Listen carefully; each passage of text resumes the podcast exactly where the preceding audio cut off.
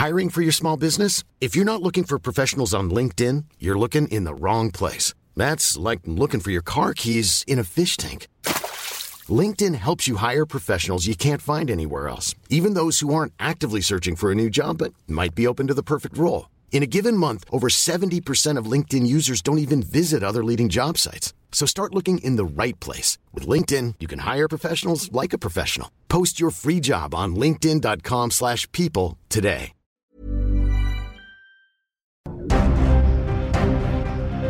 El Heraldo Media Group presenta Periodismo de Emergencia con Arturo Rodríguez, Hiroshi Takahashi e Ignacio Rodríguez Reina, con las reglas del oficio. Comenzamos.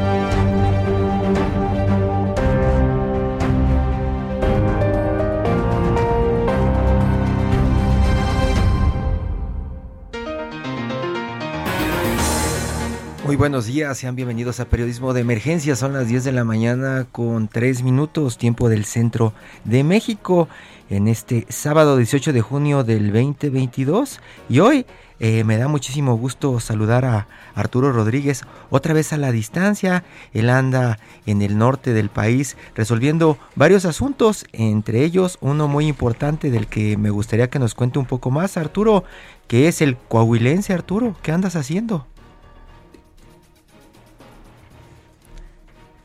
Arturo Rodríguez parece que se cortó la conversación, pero pues dentro de unos minutos que logremos restablecer el contacto, nos va a platicar más de lo que anda haciendo allá en Coahuila. Y estamos eh, pues eh, cerrando una semana prácticamente cargados de información política, información de salud e información económica. Se ha estado hablando mucho de cómo este segundo semestre del año pinta complicado por el tema de la inflación y en Estados Unidos los temores de esta pues, recesión por todo lo que está haciendo la Reserva Federal y también lo que están sufriendo los mercados, las importaciones y los productores allá en el país del norte. En México pues nos dicen que todo todo estará bien. Y también pues en el campo político hemos visto cómo la actividad de los partidos, el Partido Revolucionario Institucional, Morena, el PAN, Movimiento Ciudadano, todos los partidos ya comenzaron a moverse con pues miras a las próximas elecciones que pues tienen un objetivo en común, el 2024. Y para hablar un poco del el pasado, el pasado próximo, está en esta ocasión mi vecino y amigo Héctor Vieira. Héctor, buenos días.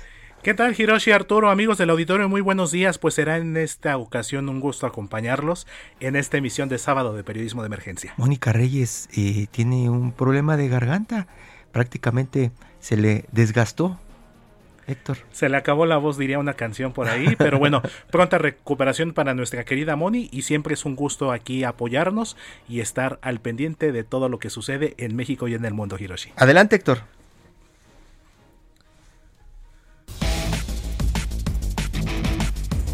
La semana estuvo plagada de polémicas relacionadas con varios escándalos de corrupción. Por un lado, el presidente nacional del PRI se vio expuesto a un nuevo audio, en el que pacta la entrega de recursos y compromete contratos mientras habla con un legislador de nombre Javier Cacique. Sin embargo, recibió el aval de expresidentes de ese partido tras la reunión del pasado martes. Por su parte, la alcaldesa de Cuauhtémoc, Sandra Cuevas, mantiene la acusación de fabricación de delitos contra el presidente López Obrador y la jefa de gobierno de la Ciudad de México, Claudia Sheinbaum, tras la resolución que la inhabilita por un año del cargo. El presidente López Obrador, por su parte, llamó a la Fiscalía General de la República a que aclare los delitos que se le imputan al todavía gobernador de Tamaulipas, Francisco Javier García Cabeza de Vaca. En tanto, el encuentro internacional sobre energía, el presidente López Obrador presentó un decálogo en este evento en el que comprometió que el 35% de la energía que se produzca en México para 2024 será energía limpia, cediendo finalmente a las presiones internacionales sobre el tema. Los partidos políticos se enfrascaron en una ruda disputa por el acto que el pasado domingo realizó Morena en Toluca. En los hechos, el asunto significó una especie de precampaña para aspirantes a la sucesión presidencial, así como el anuncio de que seis meses antes de los tiempos establecidos por la ley, Morena tendrá candidatos, abriendo así una amplia polémica sobre legalidad electoral.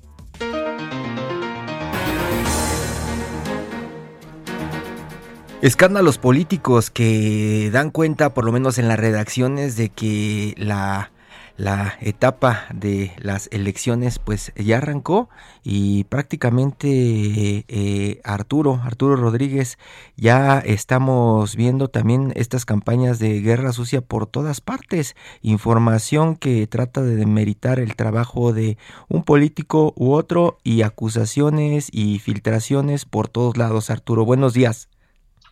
Buenos días, Hirochi. Espero que ahora sí podamos retomar la, comunicación.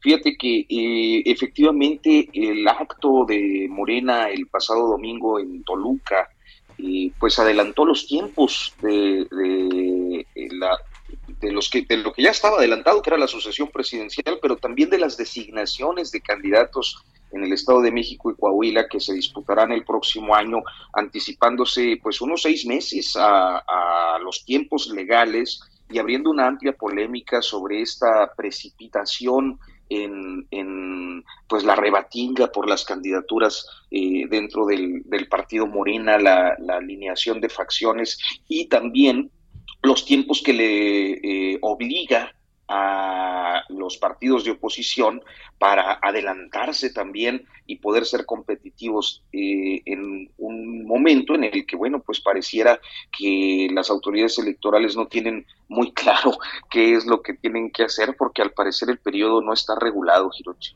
Parece que no, y el Partido Acción Nacional, mientras tanto, ya presentó ante el INE de Lorenzo Córdoba una denuncia contra secretarios de Estado, la jefa de gobierno de la Ciudad de México, Claudia Sheinbaum, y varios líderes políticos de Morena conocidos como corcholatas por actos anticipados de campaña, Arturo. Por eso eh, buscamos a César Wong Meraz, magistrado presidente de la Asociación de Tribunales Electorales de la República Mexicana, para que nos cuente un poco más de pues la situación que estamos viviendo en este momento. Como percepción, Arturo, a mí lo que me queda es que pues otras campañas eh, presidenciales han arrancado igual como con tres años de anticipación, ¿no? Eh, don César Wong, muy buenos días.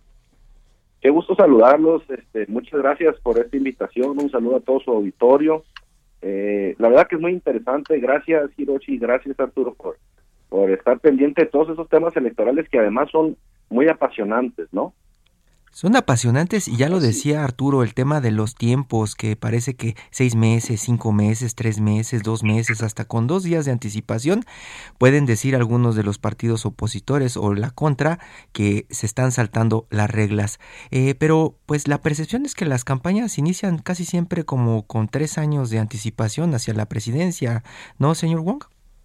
Bueno, mira, este, yo primero agradecerte como como señalaba ahorita la invitación, este, como juzgador, precisamente yo soy magistrado del Tribunal Electoral de Chihuahua, este, y soy candidato a la Sala Regional Ciudad de México.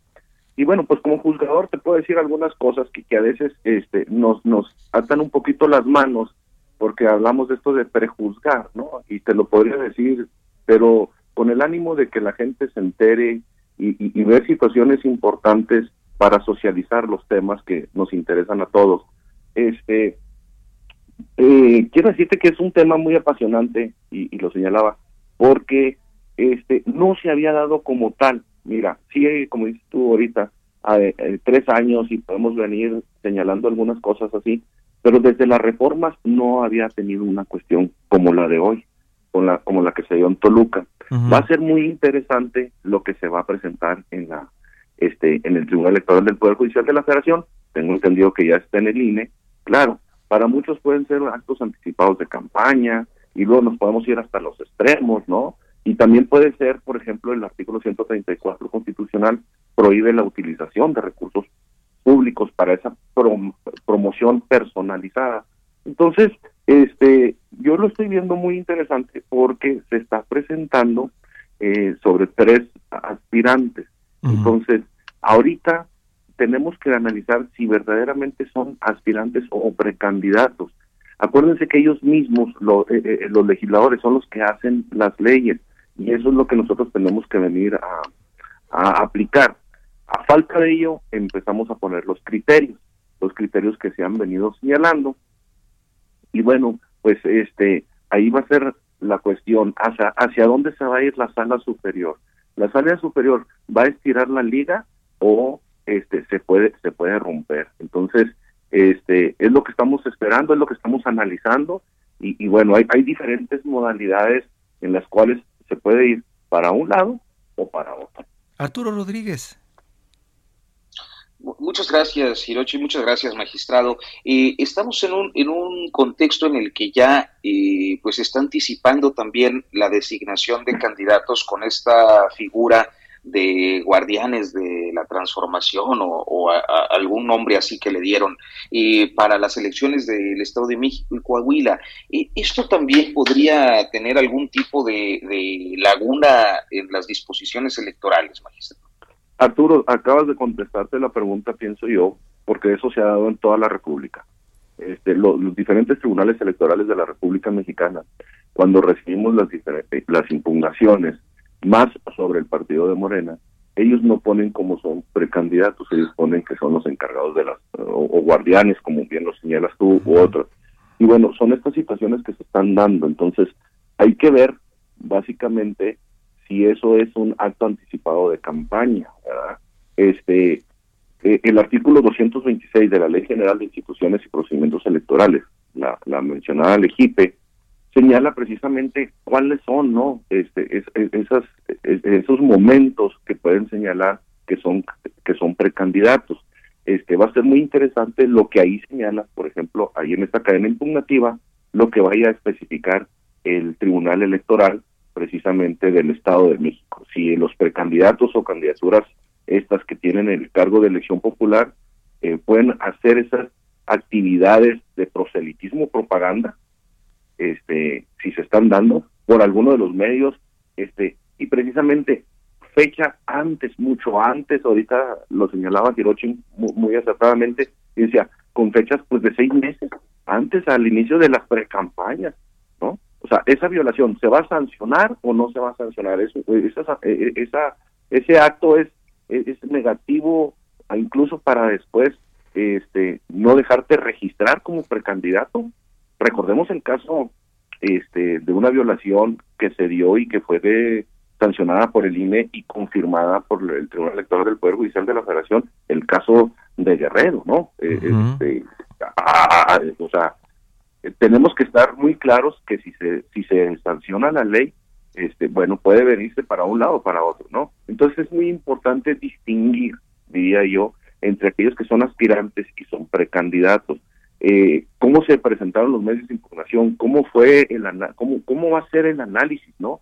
Este, tenemos que ver los mensajes políticos y verdaderamente esos oradores en ese evento establecieron este, esos indicios de actos anticipados de campaña, ¿con qué? Con las manifestaciones que se fueron virtiendo, con esos discursos, y, y solamente así se podrá acreditar esa conducta este que es que es precisamente la que puede sancionarse. Y, mira, este es, muy padre platicar ahorita con ustedes y que nos den esta oportunidad de poder señalar algunas situaciones, eh, porque a veces los asuntos se ven eh, en los medios de comunicación, pero acuérdense que los juzgadores no podemos nosotros sancionar cosas que no estén en el expediente, que no estén en ese medio de impugnación. Y, y a veces dicen, oye, pues es que para todos es muy claro lo que hicieron. Entonces, pero si no se presentó bien un medio de impugnación, nosotros no podemos este hacer otras cosas diferentes de lo que está. O sea, ahí va la certeza jurídica que se tiene que señalar. Y en este preciso asunto, el de Toluca, la sala superior, a través de, de sus criterios, ellos establecen tres elementos que se tienen que dar. Y los dos primeros son muy fáciles de acreditar. El problema es el tercero, ¿no? El elemento personal. El elemento personal que si verdaderamente este, se da cuenta que los partidos políticos o estos militantes aspirantes o candidatos, en, en ese contexto eh, se, advierte que son ellos a través de imágenes, voces o símbolos que hagan plenamente identificables. Entonces, sí están identificadas las personas que estuvieron, ¿verdad? Hablamos del elemento, ese es el elemento personal. El elemento temporal, dice que esas frases se realicen en etapas mucho antes precisamente de la pre-campaña o campaña. Pero el problema es acreditarle el elemento subjetivo. Ese es donde le fallan a muchos partidos políticos, abogados, que no logran acreditar ese elemento subjetivo. y es precisamente que revele esa expresión, que revele esa expresión de la intención de llamar a votar, ¿sí? O que tengan ese apoyo con la finalidad de promover su postulación o precandidatura. Ahí es donde muchos asuntos se caen. Entonces va a ser muy interesante cómo se plantee y cómo lo va a interpretar, ¿no? La, sala superior para venir a decir si hubo sanción o no hubo sanción. ¿Cuál sería, cuál sería un, un buen castigo para que esto no ocurra en un futuro? O, ¿O de plano se va a quedar como una anécdota más de las elecciones en México? Fíjate que eh, el, el castigo lo acabamos de mencionar, ¿no? Imagínate algo irse hasta los extremos y, y, y, este, este, negarles el registro a, a, las personas que, que están actuando de esta forma anticipada. Pero fíjate que yo no sé si ustedes eh, estamos eh, estamos pensando que se está este que, que, la ley eh, la están violando a estas personas. yo también pienso, si ustedes me lo permiten decir, es que tenemos que dar un poquito mayor libertad de poder, de poder actuar. Nadie niega quiénes son los precandidatos aspirantes de ninguno de los partidos. Entonces, ¿por qué estar este, metiendo en estas camisas de fuerzas a todo el mundo? ¿Por qué no empezar a hablar de política? ¿Por qué no empezar a hablar de cuestiones que ya no sean solamente rigurosas? O sea, que podamos nosotros discutir y que les permitan a ellos eh, señalar sus programas y proyectos de trabajo. Eh, yo creo que estamos eh, en un México donde queremos tapar todo con, con, con, un dedo, tapar el sol con un dedo, y no se puede. O sea, y por eso caemos en estas provocaciones, en estas situaciones donde la ley dice, oye, no puedes hacer nada, todo el mundo sabemos qué están haciendo. Nos estamos sujetando a un evento, claro, este de Toluca, no queda duda, sobre eso se presenta el medio de impugnación, pero hay actos anticipados desde hace mucho tiempo, puede, se pueden señalar, o se puede decir que estos son los, los precandidatos, o, es, o de este lado estos son los aspirantes. Entonces, yo siento que, que tenemos que transformar también la cultura del mexicano para aprender este, a dialogar, a ver cuáles son las posturas que se están dando y no solamente estar viendo si se, si se está violando o no la ley. Arturo, pues sí, magistrado, y en este asunto eh, podríamos eh, estar pensando en, eh, pues no sé, disposiciones más contundentes en relación a, aspectos que pues siguen planteándose, digamos, como lagunas legales. ¿Consideraría necesaria, en su perspectiva, una legislación más pues precisa en, en torno a este tipo de conductas? Fíjate que sí, eh, este y la verdad que, que, celebro lo que señaló el presidente López Obrador en una reforma político electoral. En este derecho mal llamado derecho electoral, yo diría que sería un derecho democrático, porque ya la política se vive a diario, no nomás en épocas de elecciones, lo estamos viendo.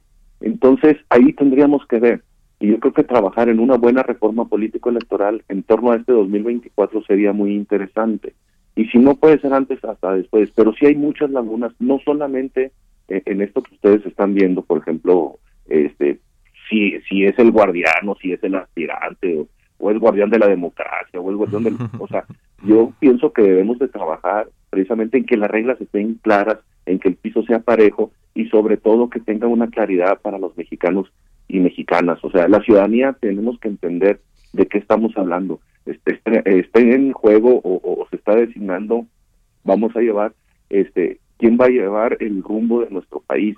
Entonces, sí tenemos que entender quiénes son, eh, para qué esconderlos si eso es ya muy visible. La realidad social ha rebasado todas las reglas electorales que se están estableciendo.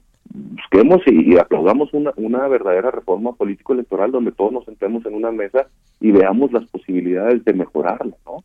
Este, autoridades electorales, candidatos, ciudadanía entera, no académicos. Eso es lo que tenemos que hacer.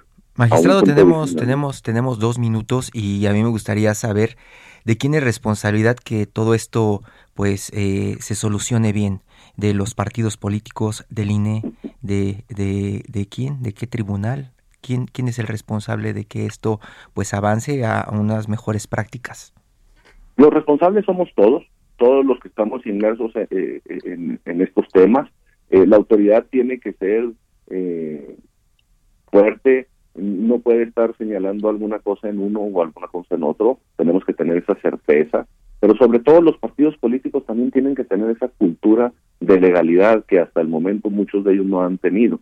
Entonces, estarle buscando los tres, pies al gato, pues no es, no, no, es bueno y no abona. Entonces, si queremos que, que esto eh, vaya, camine, pues es importante todos sentarnos, este, que la autoridad electoral haga su trabajo, pero que también los partidos políticos, al igual que los aspirantes, precandidatos, hagan el suyo y siempre respetando la ley. En un Estado de Derecho donde lo necesitamos tanto, donde nuestro México requiere de hombres y mujeres comprometidos, ¿no? Con esta, con esta, con esta ley, pero sobre todo para que tengamos esta situación de certeza, esta situación donde podamos todos eh, tener la seguridad de lo que se está haciendo, se está haciendo bien porque a nadie le interesa que alguien gane con, con trampa, ni el que ganó ni el que perdió. Entonces, en los, los tribunales electorales ahorita lo que primero que tienen que hacer es brindar una paz social para que nuestro México esté eh, tranquilo, esté bien.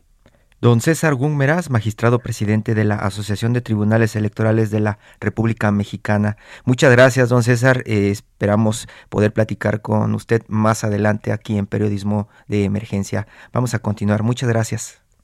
Un abrazo. Gracias a ustedes. ¿Sabías que tienes un superpoder en tus manos? Con la API Web de Cinepolis, compra tus boletos sin hacer fila y recibirás un cupón en tu correo para que puedas disfrutar de un Maxi Combo Mix por solo 219 pesos. Sin excusas. API Web Cinepolis. Más fácil, más rápido, más seguro. Continuamos en periodismo de emergencia, vamos a un corte y no se vaya, vamos a platicar con Jacinto Rodríguez Munguía sobre los 50 años del Watergate y la conexión México, Arturo. Sí, señor, un gran asunto y una gran historia que marca además el inicio del periodismo de investigación en este lado del orbe.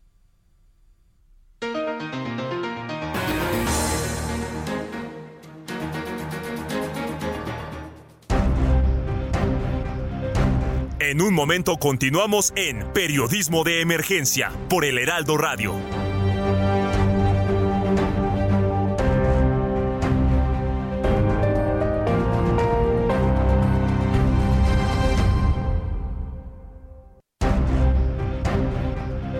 Regresamos a Periodismo de Emergencia con las reglas del oficio.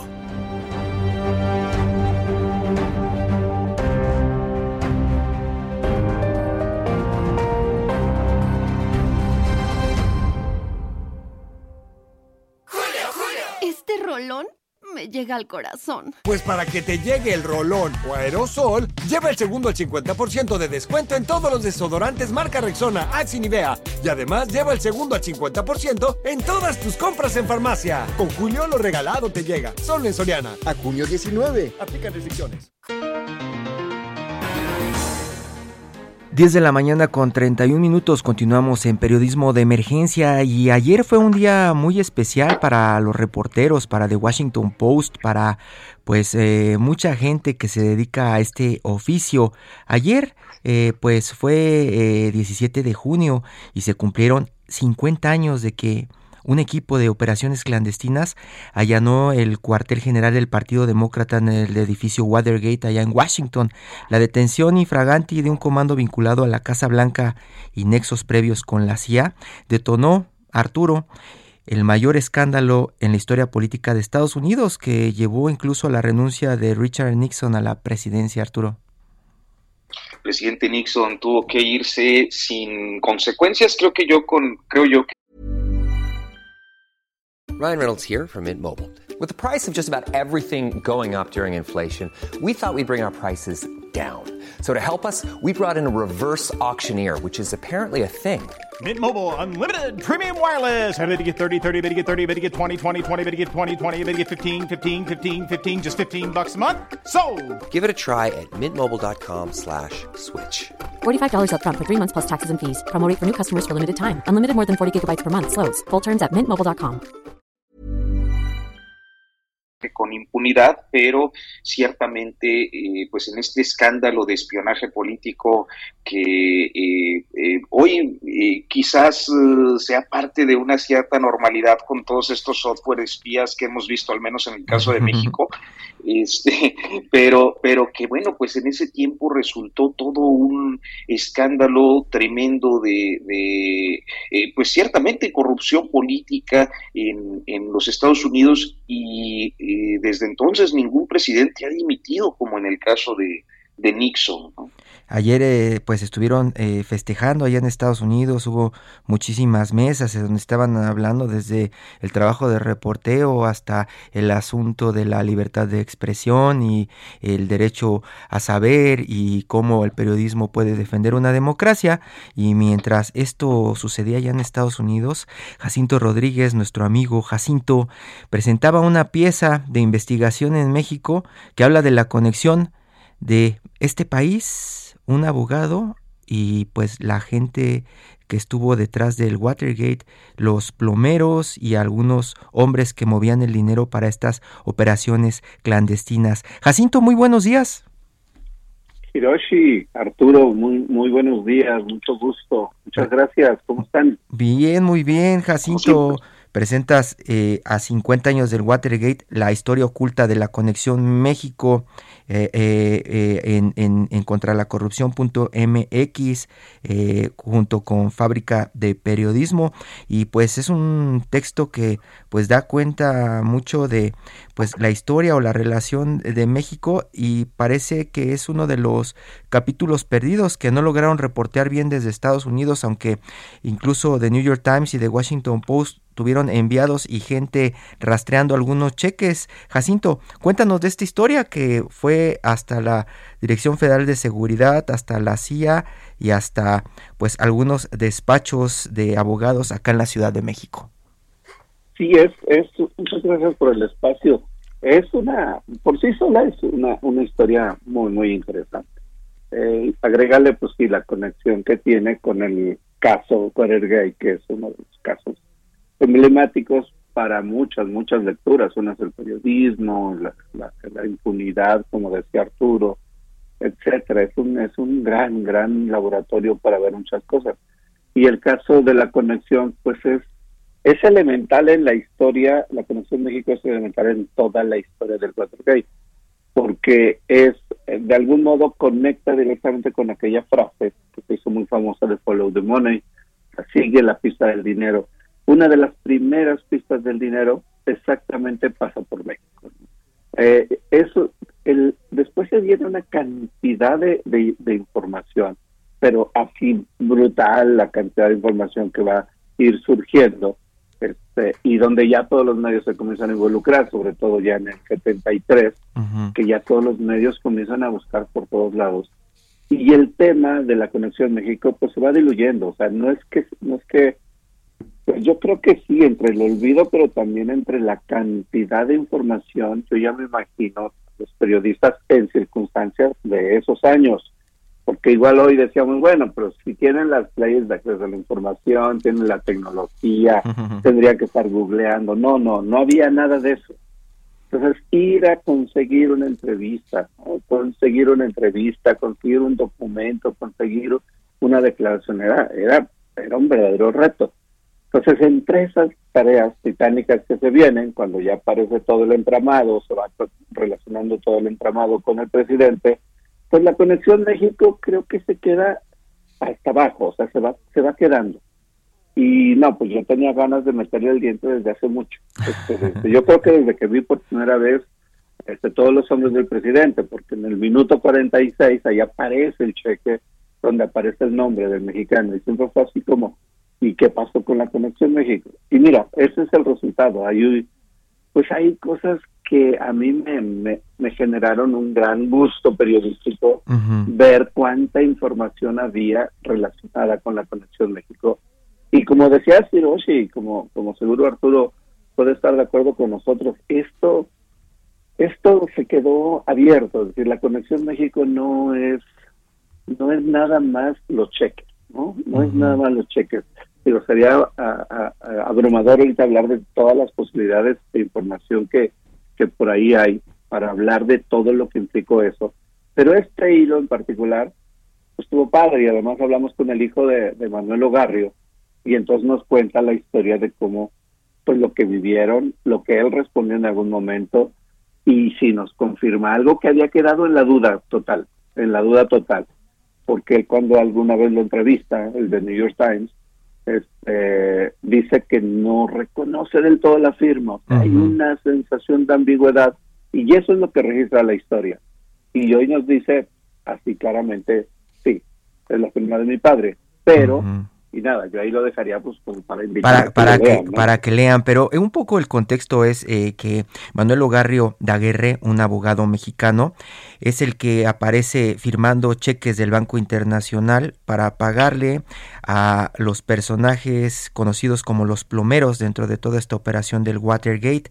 Estos plomeros, pues un equipo formado por la CIA prácticamente, entre ellos algunos cubanos, que eran los encargados de, de pues a hacer eh, el espionaje para, para la campaña de Nixon y que pues prácticamente cuando la fuente de, de, de Bob Woodward y Carl Bernstein les dicen sigan el dinero, pues eh, todo, todo apunta hacia Miami y hacia México. Y lo que presenta Jacinto pues es una entrevista con el hijo de Manuel Ogarrio que también se llama Manuel Ogarrio en donde cuenta pues por qué su padre firmó ese cheque y cómo vivió la familia el escándalo hasta pues la salida de Nixon de la presidencia, ¿cierto Jacinto?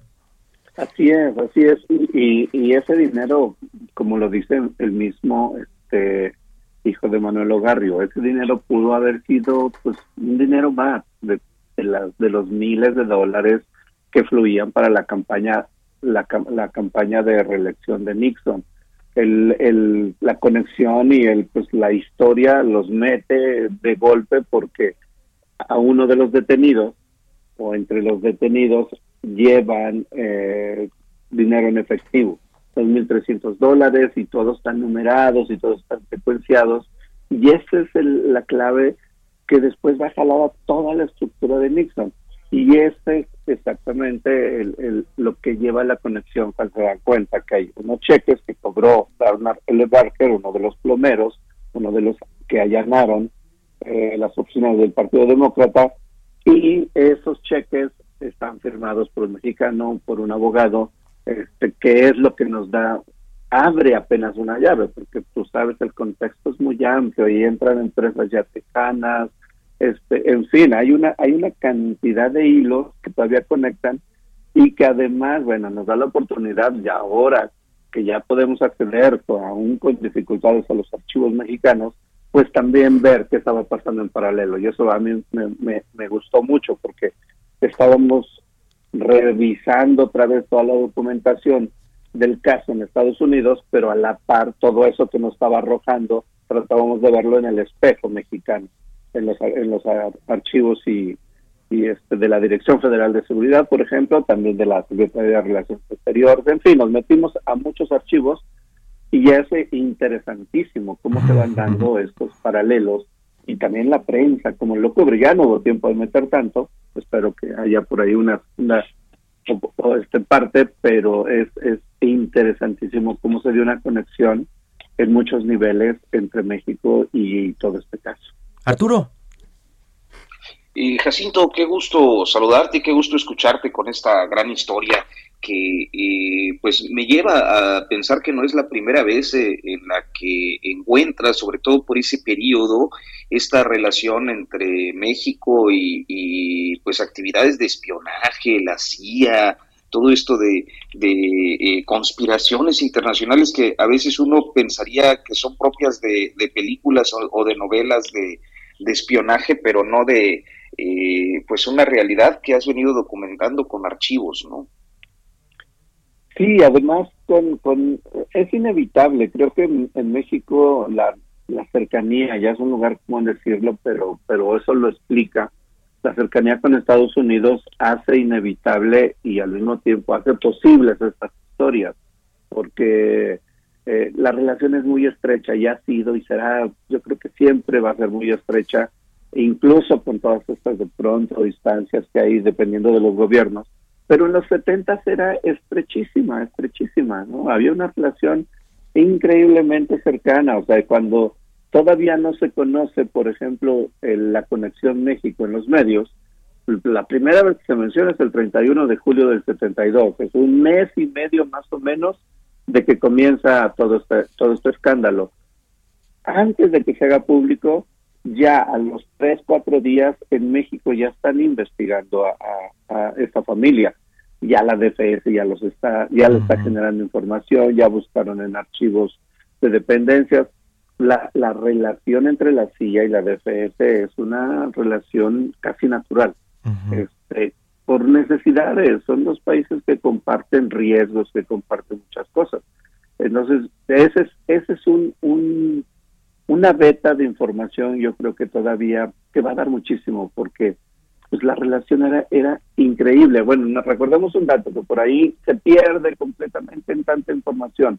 El viernes 16, el viernes 16 de junio, horas antes de que esto ocurriera, se, se da el encuentro entre Nixon y Echeverría, uno de los encuentros en los cuales, cuando ya se dan a conocer estas cintas que grababa Nixon de manera ilegal, en la Casa Oval, pues también se conocen ya las cintas de ese encuentro, que además es un, encuentro interesantísimo, que si lo viéramos frente a lo que hoy vivimos y a los discursos que hoy se dan en el gobierno, etcétera, nos llevaríamos grandes sorpresas de la visión que tenía Echeverría de América Latina, de Cuba, de Chile, etcétera, y lo que le iba y le decía Nixon.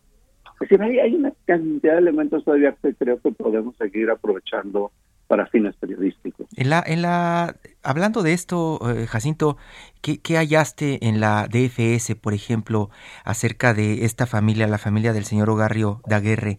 ¿Qué es lo que tenían además del seguimiento y sus fichas de, este personaje? Tenían un seguimiento muy puntual de todos los, de todos los este, empresas. Los Ogarrio Daguerre, eh, particularmente Manuel Ogarrio, que en ese momento cuando ocurre esto tenía ya, iba cerca de, de los 70 años, 68 más o menos, pues era un abogado con muchas este, relaciones en el campo laboral con empresas este, norteamericanas o con sus filiales en México. Y entonces lo que hay es mucha información de todas esas, esas relaciones con varias empresas. Este, y después, como consecuencia, pues también comienzan a investigar a los hijos también tienen información de los hijos. Yo no me adelantaría en unos casos, pero sí, en particular con Alejandro Ogarrio, sí hay información de que él ya representaba algunos conflictos laborales en algunos bancos también muy polémicos ¿eh? en ese momento, que también conectaban muchísimo con el espionaje cubano, etcétera, etcétera. Es decir, hay suficiente información como para ampliar todo el caso del grupo 40, este grupo de cubanos latinoamericanos que intervinieron en el golpe de Estado en Guatemala, este, que lo harían en otros países. O sea, México tiene ahí una cantidad de información que todavía este, nos puede sorprender en términos de su relación, en este caso con Estados Unidos. Sí, porque además, bueno, eh, eh, queda, queda la duda de cómo apoyó el gobierno de México al gobierno de Nixon en ese momento, siendo que desde México se le dio seguimiento y también el hijo de Ogarrio pues fue prácticamente a declararle al gobierno qué es lo que había ocurrido, ¿no? Sí, sí, esa es una de las cosas que a mí me, me, me, intrigaban mucho. O sea, ¿qué había pasado en el, en el Inter? Bueno, para empezar no conocíamos nada, absolutamente nada. O sea, cuando comienzo o reinicio con este tema, me doy cuenta que en México, en México concretamente, no se había publicado nada y lo poco que había del caso Conexión México, que no era nada del, del, era este toda la información que tenía el FBI en sus ya sus materiales desclasificados, lo de la CIA, lo del, del Congreso, la Comisión Especial del Congreso de Estados Unidos, pero en el caso mexicano, que la cobertura en México del tema, así, lo diré simple, no nunca apareció. Ahí exagero si digo que hay tres notas, tres notas periodísticas, además armadas con información de los cables que emitían en ese momento AP, eh, sí, los grandes periódicos de Estados Unidos, y se armaban notas internas. Vamos, yo, yo no digo que tuvieran que, que forzosamente hacer un, un, gran escándalo, pero esa es una de las huellas, yo creo que deja ese tema. No había investigación, porque daba para una gran investigación. Había buenos periodistas, Excelsior ya lo dirigía Julio Scherer, este, bueno, estaba Manuel Buendía, que tenía, ya tenía por ahí una línea de trabajo sobre la CIA en México. Tuve que revisar todos sus libros y él trae varias cositas interesantísimas que conectan con el caso, pero que nunca, por ejemplo, en sus columnas, que era muy duro con la CIA, o por lo menos atendía el tema de la CIA, nunca tocó el tema. O sea, no aparece como un tema eh, prioritario. Se, genera, se generan muchas suspicacias. Arturo Rodríguez.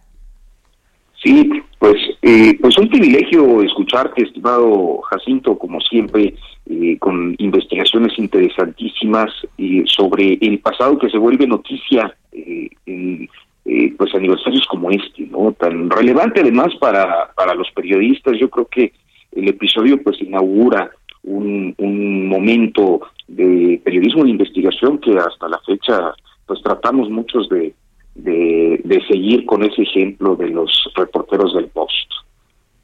Exacto, no, esa es una línea bien interesante. Yo creo que es la que a veces se nos, cuando cuando ocurren estas explosiones informativas que, que son muy buenas, como toda la que hicieron, la cobertura que hicieron los medios en Estados Unidos. Pero creo que una de las lecciones, yo me quedaría con, con dos.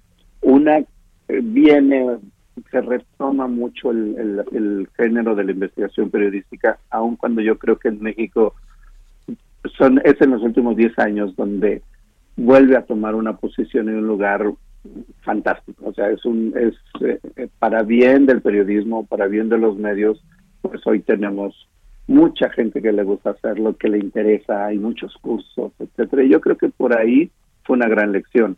Este, la otra es los contrapesos, ¿no? La, la prensa, el trabajo periodístico como un contrapeso. Creo que esa es una lección, la principal en términos profesionales. Cómo si es posible que una prensa ponga a debate y cuestione y que muestre el ejercicio del poder de un personaje es que es, extrañísimo, es parte de los fenómenos de este caso, que no necesitaba hacer lo que hacía, ¿no? No lo necesitaba, tenía casi asegurado el triunfo de la, reelección.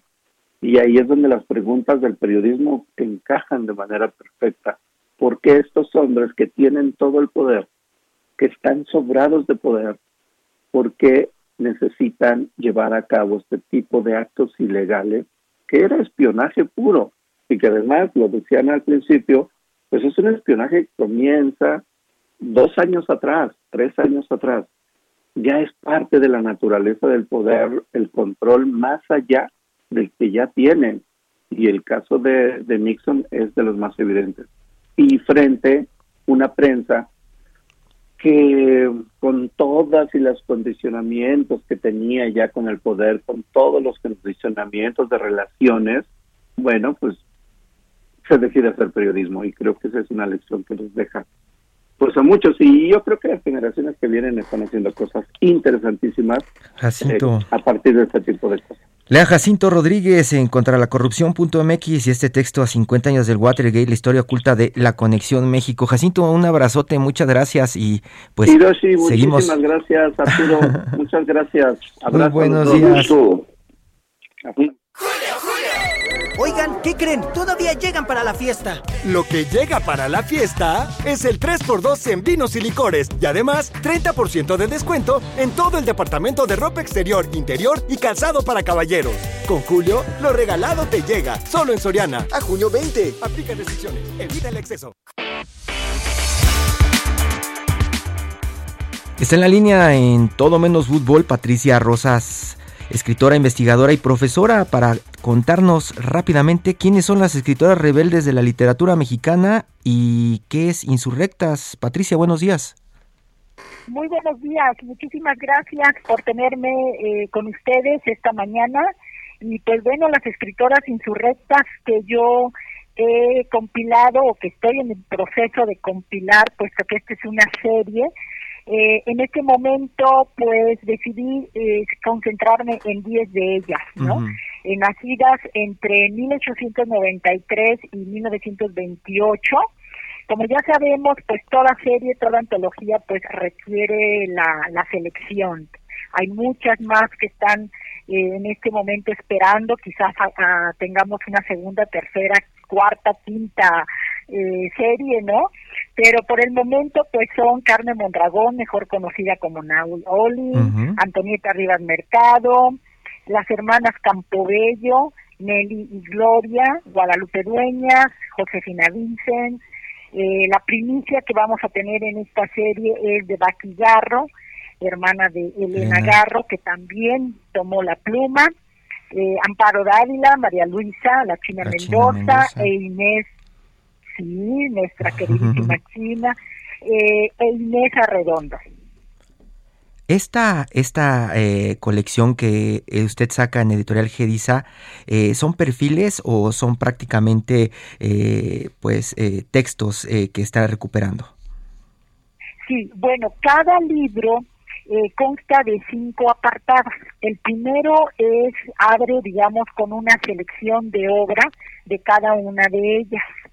Eh, la, en, este caso, obviamente, no, no abarco o no compilo eh, novela, porque es un, pues claro, es un género muy extenso. Eh, entonces me concentro en seleccionar textos que ellas abordaron, que son género mm, breve, como poesía, ensayo, em, opiniones periodísticas, ¿no? Por ejemplo, la China Mendoza que hizo en Excelsior muchísimos años. Exactamente, algunos de sus textos más simbólicos, ¿no? O más representativos, algunos de ellos. Em, en el caso, por ejemplo, de Josefina Vincent, eh, ah, un, un, cuento muy poco conocido de ella, eh, y, poesía. Pues, pues vamos a, vamos a, vamos a recomendar que busquen Insurrectas de Editorial Gedisa. Patricia Rosas está a cargo de esta colección y pues ya platicaremos de la, de la otra serie, de las otras escritoras rebeldes de la literatura mexicana. Muchas gracias, Patricia. Muy buenos días. Muchas gracias. Hasta pronto. Aprovecha 3x2 en todas las galletas Gamesa y Quaker y en todos los cereales y barras de cereal. Además, 3x2 en toda la dulcería y en todos los jugos, néctares, todo el agua mineral y natural. Sí, 3x2. Con Julio lo regalado te llega. Solo en Soriana. A junio 23. Aplican restricciones. Arturo Rodríguez, se nos fue el tiempo de este eh, periodismo de emergencia, pero pues ya mañana nos cuentas del coahuilense y qué andas haciendo en el norte en esta entrega. mañana platicamos completo. Muchísimas gracias, Hirochi. Gracias a usted por escucharnos. Hasta pronto. Esto fue Periodismo de Emergencia, con las reglas del oficio, en el Heraldo Media Group.